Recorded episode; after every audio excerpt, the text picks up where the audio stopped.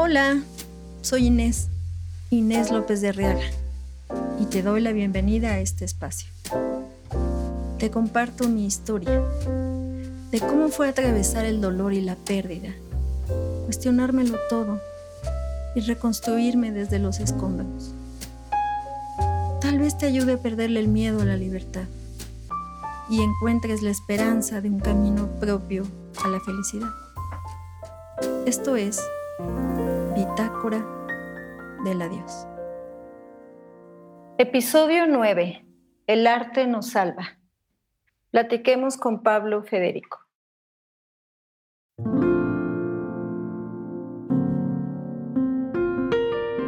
Hola Pablo, ¿cómo estás? Hola, hola. Bien, bien. ¿Y tú? Muy bien, muchas gracias. Qué bueno que andas Gracias a ti por la invitación. Ah, pues aquí ando. Qué bueno, qué bueno que estamos acá platicando y pues quisiera comenzar esta conversación así preguntándote cómo es que el arte llegó a ti o tú llegaste al arte o cómo fue ese encuentro con el arte para ti. Bueno, empecemos porque mi madre eh, era una persona que buscaba que en mi vida hubiera arte de alguna u otra forma. Y su obsesión llegó a tanto que junto con su hermana hicieron una compañía de teatro infantil eh, y todos los primos participábamos de ella. Entonces a los ocho años encontrábame yo en un escenario eh, recitando más que actuando eh, mi pequeña Dulcinea. Una cosa muy extraña. Y bueno, pues eso, así fue como inició, digamos, oficialmente, ¿no? Para mí, el mundo del arte y a presentarme, porque así hacía cosas de pintar y de dibujar mucho y demás, pero pues no tenía público. Entonces, una vez que aparece el público, la cosa cambia. ¿Verdad? ¿Tú recuerdas, este, porque qué sensación tan, tan especial es estar en un escenario, ¿no? ¿Tú recuerdas eso? ¿Cómo fue tu primera vez en un escenario? Pues no recuerdo exactamente qué fue, pero sí recuerdo que estaba muy nervioso y que ya con el tiempo entendí que a lo que le tenía miedo no era estar arriba del escenario, sino hacer el ridículo. Y luego gracias al arte encontré que hacer el ridículo estaba bien y que la gente y uno mismo se reía de uno mismo. Y entonces pues me, me divertía más que darme nervios. Me sigue causando angustia. Todavía hace unos meses di una clase maestra en un lugar que es muy importante para mí. Y bueno, pues no, aunque no tiene que ver con el arte, mi clase sí, pero no era una presentación de teatro, pues igual estuve tan nervioso que metí las cuatro patas varias veces y dije improperios. ¿No? Pero bueno, pues eso. Este sí, sí lo recuerdo. Y recuerdo también eh, la gratificación de que luego eh, la gente dijera, ay, me gustó mucho lo que vi, o eh, me llegó al corazón, o ahora que soy maestro también, pues el asunto de que alguien diga, eso que dijiste alguna vez me salvó eso que hablaste cuando dijiste siempre hay luz, en ese momento yo necesitaba escuchar eso y me sacó de donde estaba y entonces di un paso para adelante y continué con mi vida y con lo que estaba buscando. Y bueno, pues eso, que con el arte y con ser maestro y de arte, he tocado a muchas personas sin buscar tocarlas en ese sentido. Fíjate que lo que estás diciendo está bien bonito porque siento que una de las cosas que es bonita del arte es que nos permite tocar corazones de alguna manera. Sí. Yo creo que en el arte y a través del arte es que comprendemos mejor al otro y nosotros mismos nos comprendemos. ¿Qué quiero decir con eso? Pues que sí, en efecto, el arte me ha salvado de muchas cosas y yo creo que si no hubiese encontrado ese camino, pues seguramente estaría tirado en la calle o alguna cosa así extraña de esas feas, ¿no? O sea, cuando dices esto también siento que el arte ha, sido un camino en tu vida, como un propósito, como algo que te ha dado sentido. Sí, o sea, cuando la adolescencia, que es cuando más despistado y más tarugadas hace uno, pues por ahí de los 16 años más o menos, decidí que lo que me estaban dando mis padres no era lo que valía la pena, ni lo entendía, ni lo quería entender, ni mi familia, este, no, no la directa, no el núcleo. Eh, y decidí que, que, pues tenía que escribir y me puse a escribir como, como loco y luego hice un libro y se lo vendí a la gente que tenía cercana y bueno, la gente me hizo el favor de comprármelo unos muchos años después lo leí y dije, Dios mío, qué cosa tan fea escribí. Pero bueno, al final del día, eh, como que mi entorno siempre me ha empujado y siempre me ha permitido inventarme alguna locura y, me ha apoyado en ese sentido, de alguna u otra forma. Bueno, al grado tal que he vivido de hacer arte, pues creo que toda mi vida. O sea, si alguna vez fui mi mesero, alguna vez vendí cosas, vendí revistas, vendí suscripciones a una revista, en fin, pero siempre algo me empujaba y me llevaba a que, hiciera arte. Luego por ahí de los 18 años, 19, eh, dije ya no quiero volver a hacer teatro en mi vida, no me gustó pues todas las presunciones, pretensiones con las que me encontré y, me di cuenta que en realidad para hacer teatro no necesitaba ser buen teatrero, sino tener buenas conexiones y ahí me desanimé un poco. Y entonces decidí hacer fotografía. Y decidí hacer fotografía porque según yo, ahí iba a trabajar solo. Y pues no es cierto, tampoco, pero bueno. Necesito, necesitas siempre que alguien te ayude y te, te lleve y te abra alguna puerta o alguna ventana o algún precipicio, ¿no? Incluso. Sí, o sea, la verdad es que te escucho y, me siento identificada en el sentido de que en, algún momento también me sentí como decepcionada del medio, como había una parte donde yo sentía que, que era muy difícil hacer carrera, es decir, que llegabas como a un cierto punto y luego era como una espiral hacia abajo otra vez, casi como volver a empezar. Em, y, también tenía yo como esta, como esta fantasía de que mejor iba a ser psicoterapeuta porque pues así yo solita, ¿no? Este, yo conmigo y ya yo me entendía, ¿no? Y, también me, me, topé después con, con esto mismo que estás mencionando. Y esto me lleva a lo siguiente, creo que pues que somos seres sociales y que siempre nos necesitamos y, finalmente la, gran enseñanza es que hagas lo que hagas, no son estas conexiones así en un nivel superficial, sino de vínculo, ¿no? De crear vínculos, de, de, tener tribu, pues de, ¿no? Sí, justo ahorita también que mencionas eso, eh, lo que caí en cuenta después de mucho tiempo es que yo tenía que generar ese arte o esa, esa producción artística, como le quieras llamar, para mí y desde mí y conmigo. Y no pensando en un gremio, no pensando en un círculo, no pensando en que le gustara a esas personas. Porque además lo que es cierto es que nadie es profeta en su propia tierra y entonces eh, si tú eres teatrero y, y haces teatro para los teatreros, pues tampoco nunca te van a aplaudir ¿no? El teatro no se hace para los teatreros, se hace para el público en general. Entonces, cuando entiendes esa parte también dices, ah, y ya las cosas se vuelven más divertidas. Me imagino yo también que esto, eh, como en, el arte no tienes un puesto donde tu jefe te vaya aplaudiendo, digamos, tu esfuerzo y entonces te paga más o vas ascendiendo en una empresa, pues en esa medida no tienes una medida, no encuentras un, parangón que te diga aquí vas bien y aquí vas mal. Exacto, es que puede ser tremendamente subjetivo, pero aquí me gusta mucho llegar a este punto porque yo creo que una de las cosas más importantes es aprender a ser uno mismo su propio referente. Sí. Como que cuando yo, fíjate que cuando estudié psicoterapia en mi primera formación, Luego eso influyó mucho en mi quehacer artístico y hacía yo cursos con, teatreros y con bailarines y como que me agarré como misión que la gente pudiera tener como referente su propia mirada y no estar siempre esperando la aprobación del maestro o del director o del coreógrafo, porque siento que ese es un dolor en el gremio constante, ¿no? Querer esa aprobación de la mirada externa en lugar de aprender a tener un referente interno, ¿no? ¿Cómo ves eso? Sí, yo doy clases en la escuela de teatro y el 90% de mis alumnos están esperando que yo les responda, lo hiciste bien.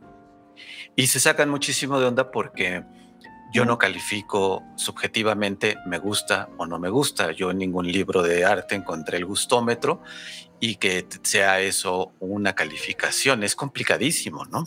De hecho, he visto muchas cosas que no me gustan nada, pero que me parece que tienen una estructura, que tienen un lenguaje, que tienen una, un discurso. Y en esa medida, pues bueno, daré mi opinión y tan tan, pero no, no puedo calificar un resultado. Es muy difícil. Creo que hay que calificar un proceso. Y creo que las escuelas de arte en general adolecen de ello, pues porque también la CEP y la UNAM solicitan una calificación. En fin, se vuelve muy complejo. Y al final, pues a mí me pasó lo mismo siendo teatrero, cuando tomaba clases de teatro, y me pasó lo mismo siendo fotógrafo, cuando tomaba clases de foto.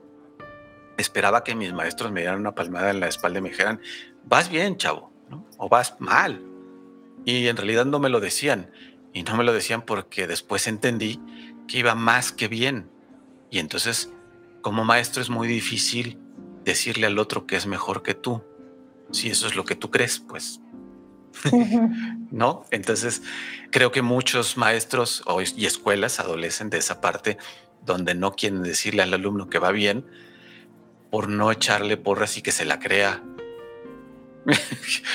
Me parece una cosa muy extraña, ¿no? Eso también una cosa de latinoamericano en general.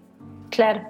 Pero fíjate, ahorita que decías de vas bien o vas mal, Mm, a menudo me pasa en terapia con los pacientes que me dicen, eso está bien, esto está bien, esto que siento está bien, está mal. Y yo digo, pues no está ni, bien ni mal, es lo que estás sintiendo y es lo que estás sintiendo. Es nada pues más eso, eh, ¿no? Es fíjate que, claro, justo con lo que acabas de decir, me parece que el arte tiene que, que, que evaluarse a partir de uno mismo en esa medida. Exacto. Si lo que estoy haciendo me llena, me, produce satisfacción y de pronto también hacer cosas que a lo mejor sabes que lo estás haciendo mal, pero que es un proceso que te va a llevar a otro lado. O sea, tienes que equivocarte primero. Yo creo que esa es la lección, la lección más grande del arte. Exactamente. Fíjate, cuando daba yo clases de ballet a niñas, cuando hacía yo la típica clase abierta para los papás, yo le decía a sus papás algo que creo que no les gustaba escuchar, pero bueno, yo les decía, miren, yo la verdad no sé si sus hijas van a ser bailarinas profesionales, si un día las van a ver bailando el lago de los cisnes, no lo sé. Lo que sí les puedo decir es que van a aprender a ser disciplinadas, que van a aprender que las cosas se consiguen con trabajo continuado, con un esfuerzo del día a día, y que se construyen los resultados, que no, son que no es algo que sea eh, instantáneo. De un día para otro. De un día para otro. Yo siento que, que, si volvemos a la pregunta inicial de pues, qué onda con el arte en nuestras vidas, si yo algo aprecio que me regaló la danza, es eso, ¿no? Esa capacidad. Claro, está sobreestimado o sobrevalorado aquello que llamamos talento de pronto la gente no cae en cuenta que el talento se consigue trabajando y con disciplina, como dices, ¿no? En, yo creo la, que eso es... En la academia donde yo estudié ballet, que ahora es la, sede de la Compañía Nacional de Teatro, en el foro de la escuela había un gran letrero gigante arriba del espejo que decía el talento es el trabajo. Claro, claro. Fíjate que con las clases de fotografía me pasa que muchos alumnos me preguntan para la primera o segunda clase, pero dime qué botones le aprieto para que salgan bien las fotos. Y mi respuesta siempre es señalarles el cerebro, seguido de el corazón. Eh, la, máquina, la, cámara es una herramienta y de pronto mm, vertemos nuestro sentido en la técnica o en las herramientas en lugar de ver hacia nosotros y desde nosotros. En fin, eh, creo que eso es también algo, una gran enseñanza del arte en mi vida. Esa disciplina que encontré y luego me pasaba horas y horas en el cuarto oscuro, tenía que poner alarmas porque si no me daba, o sea, me pasaban dos días ahí enteros y no me enteraba. Me enteraba porque de pronto tenía hambre o tenía que ir al baño y abría la puerta y entonces me encontraba con que ya era de noche otra vez o ya era de día otra vez. Entonces, ese, ese gusanito que me picó y que me dijo, ponte a hacer trabajo y trabajo y trabajo y trabajo y trabajo, pues al final entendí que eso era disciplina y que gracias a eso es que hoy puedo entender el blanco y negro como lo entiendo. Al grado tal que muchas de mis fotografías las veo a color y digo, no me gusta, eso tiene que ir en blanco y negro. Pues, en fin, ya me estoy este, desvariando un poco. Justo hoy estaba platicando en clase con mis alumnos que un fotógrafo se tarda más o menos de 5 a 10 años en formarse para que pueda decir, soy fotógrafo. Y se quedan sacados de onda porque pues ahora todo el mundo es fotógrafo, ¿no? Y les digo, para que entiendan o entendamos el lenguaje de imagen, para que entendamos el tipo de edición, porque además para cuando ya estamos entendiendo algo ya sale algo nuevo otra vez. Eh, si no te cambian la cámara, te cambian el software, si no te cambian la computadora, si no te cambian el botón que le apretabas, en fin, va evolucionando tan vertiginosamente que además del tiempo que uno le tiene que dedicar para entender y llegar a un punto, es que cuando llegas a ese punto ya, es algo, ya hay algo nuevo, ya hay algo diferente. Entonces la disciplina fue algo que aprendí neto y completamente en el arte. Perdón, dime. No, con esto que estás diciendo, quisiera retomar esta parte como de, ¿y, para qué ¿para qué podríamos promover que la gente se acerque al arte? Eh, eh, una, una es esto que acabas de, o sea, hay un millón de cosas, ¿no? Pero definitivamente una es esta que acabas de mencionar, es decir, Em, a mí siempre me gusta decir, pues no tengas una meta a donde llegar, sino a mí me parece que el arte me ha enseñado a que es un proceso eterno. Es decir, no llegas a ninguna parte, llegas pero vuelves a empezar y llegas y vuelves a empezar, ¿no? O sea, y esto hace que, pues que, que, no muera la curiosidad, que, que, la disciplina sea tu mejor aliado y que, y, y eso que dices me parece muy bonito de que te podías pasar dos días en el cuarto oscuro porque es justo cuando algo se convierte en un éxtasis, ¿no? Que es una actividad que te, que,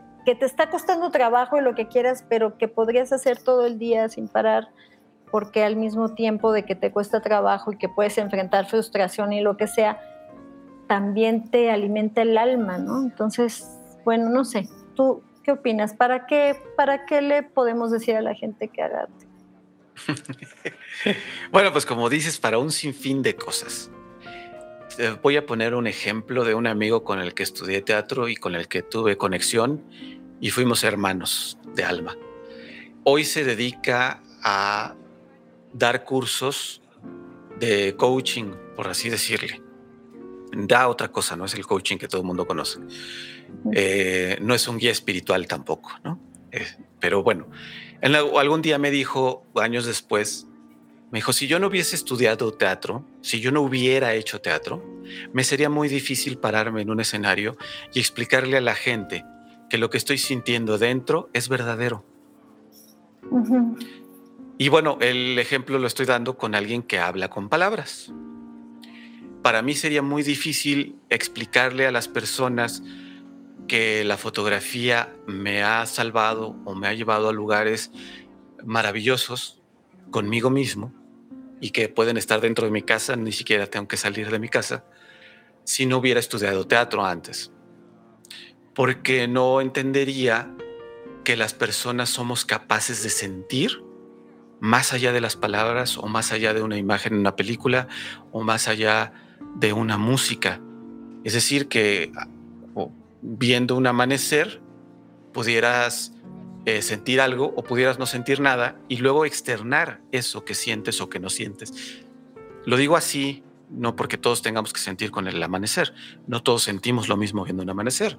A mí me parecía ridículo antes que la gente dijera, vamos a ver el amanecer, qué bonito. Y bueno, la edad me ha enseñado otras cosas. Y cuando estoy viendo un amanecer, pues en realidad no estoy viendo el amanecer, sino estoy viendo para adentro.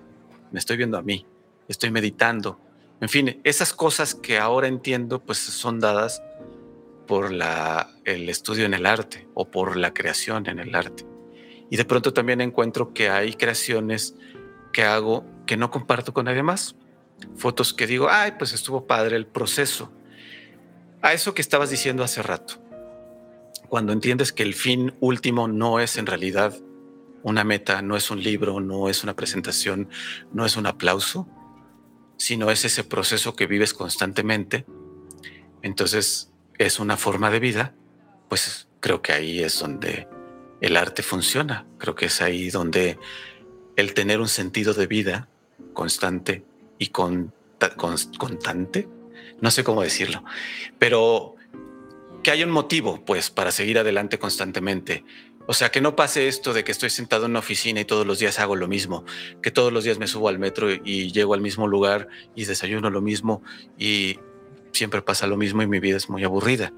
El arte nos sitúa en un poquito más allá porque hoy desayuno huevos y mañana quién sabe, o puedo no desayunar y no pasa nada.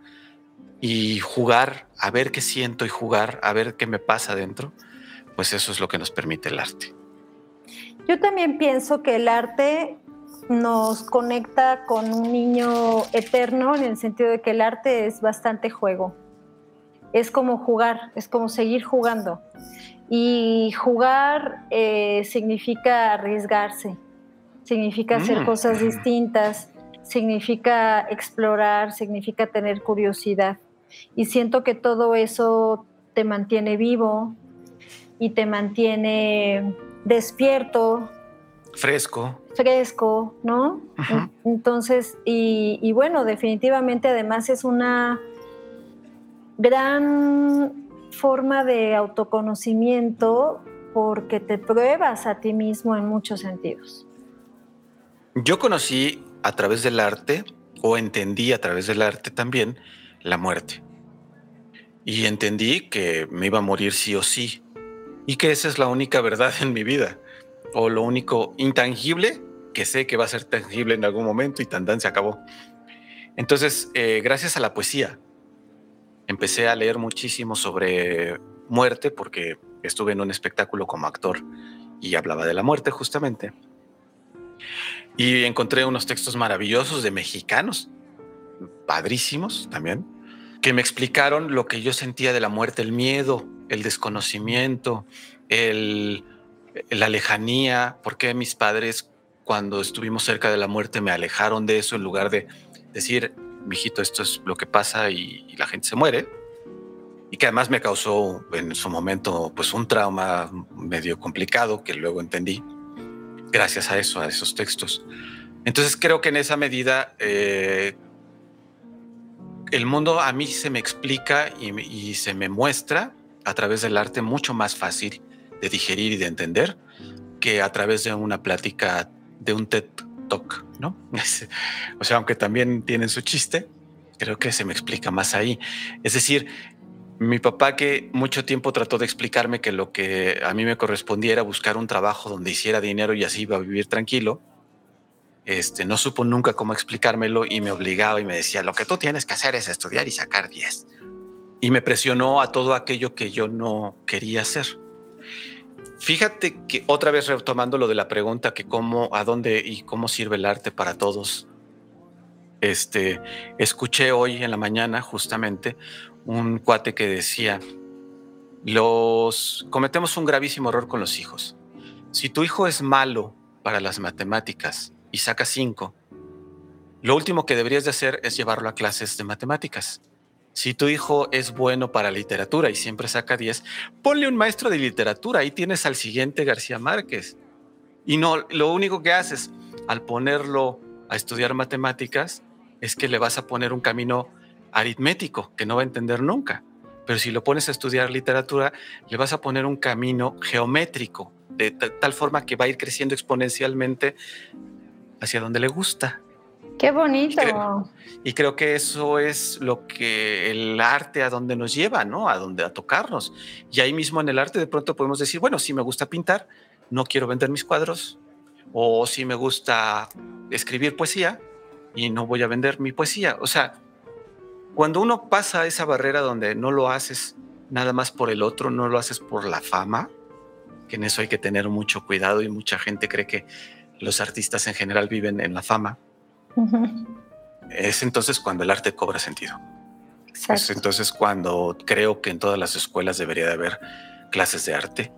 No de, no de, no de cositas dos, no de pegados tres, este, clase de sí, arte. ya sé, arte, arte haga lo que se le pegue la gana y se exprese libremente. Y si quiere hablar mal del sistema, que lo haga. Si quiere hablar mal de sus papás, que lo haga. O si quiere hablar bien de su novio, pues que lo haga, ¿no? Claro. No, bueno, y, podríamos continuar hablando muchas horas de esto, de por qué las escuelas deberían de tener una ah. verdadera educación artística que no tienen este, y, por qué es necesarísimo el arte en la formación eh, de los niños, pero ese es otro tema. Ese es otro tema. Y ya se nos acabó el tiempo. Entonces, eh, bueno, solamente quiero comentarle a los que nos escuchan que Pablo hizo la foto de la portada de este podcast y quiero comentar que fue un proceso muy lindo en el que yo me sentí realmente muy cómoda porque tienes la capacidad de mirarlo a uno y de hacer que uno se, se sienta mirado y eso parece una obviedad siendo fotógrafo, pero no lo es, ¿sabes? Ajá. No lo es. Este, una de las cosas más profundas que trabajo con mis pacientes eh, es eso, la inmensa mayoría de las personas hemos estado en algún momento heridos por no sentirnos mirados. Entonces yo realmente te quiero reconocer aquí que tienes la capacidad de mirar y de hacernos sentir mirados y eso se refleja en la fotografía. Entonces te lo agradezco inmensamente. No, pues gracias a ti y gracias por invitarme y por participar en esto tan entusiastamente. Espero que tengas muchos podcasts más. Ahí luego hablamos de eso. Sale, pues. Pues muchísimas gracias, Pablo. Gracias a ti. Hasta luego. Bye, bye. A ti, que amablemente has decidido escucharme, quiero invitarte a visitar mi blog. Ahí profundizo un poco más en los temas que estamos tocando aquí y te doy referencias de libros o videos que pueden ayudarte lo puedes encontrar en mi página web, ineslopezdearriaga.com. Agradezco a todas las personas que me ayudan y que contribuyen a que este podcast sea posible. Te invito a seguirme en mis redes sociales, Facebook, Inés López de Arriaga.psicoterapeuta, Instagram, arroba Inés López de Arriaga y mi página web ineslopezdearriaga.com.